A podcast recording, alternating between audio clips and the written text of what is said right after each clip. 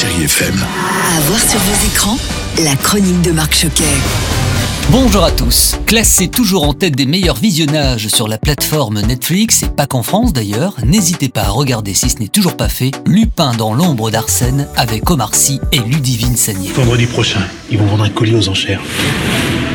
On va le voler. Inspiré par les aventures d'Arsène Lupin, le gentleman cambrioleur Hassan Diop, interprété par Omar Sy, entreprend de venger son père, victime d'une terrible injustice. Omar Sy, bonjour. Ce Lupin-là, c'est du très très grand spectacle, hein, avec des effets spéciaux impressionnants, tout comme la réalisation. C'était l'ambition. Pour nous, c'était la garantie d'avoir ça, c'est-à-dire une facture un peu différente, comme on dit, avoir de la gueule, quoi. On avait envie, nous, de pas être complexés par rapport aux séries américaines et même euh, d'autres pays. On avait justement envie d'être une série française qui met les moyens et qui les a, qui n'a pas à être complexée, quoi. Et je pense qu'on est, on y est. Merci Omar Sy. Et puis côté DVD VOD, c'est la comédie de la semaine, Antoinette dans les Cévennes de Caroline Vignal, avec Laure Calamy, Benjamin Laverne et Olivia Cotte. On part tous les trois dans les Cévennes.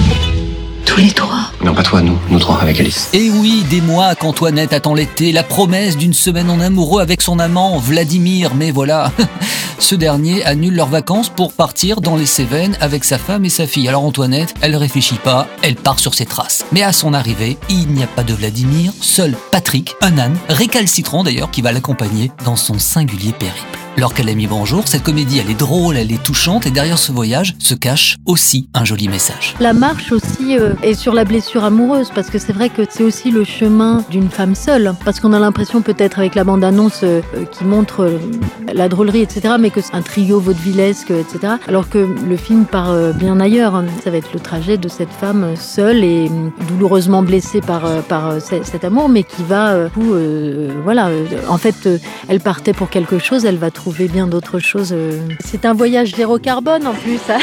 Marchez en écoutant Chéri FM et ses podcasts, ça aussi c'est très bon pour le moral. Prenez soin de vous, de vos proches. À la semaine prochaine, je vous embrasse.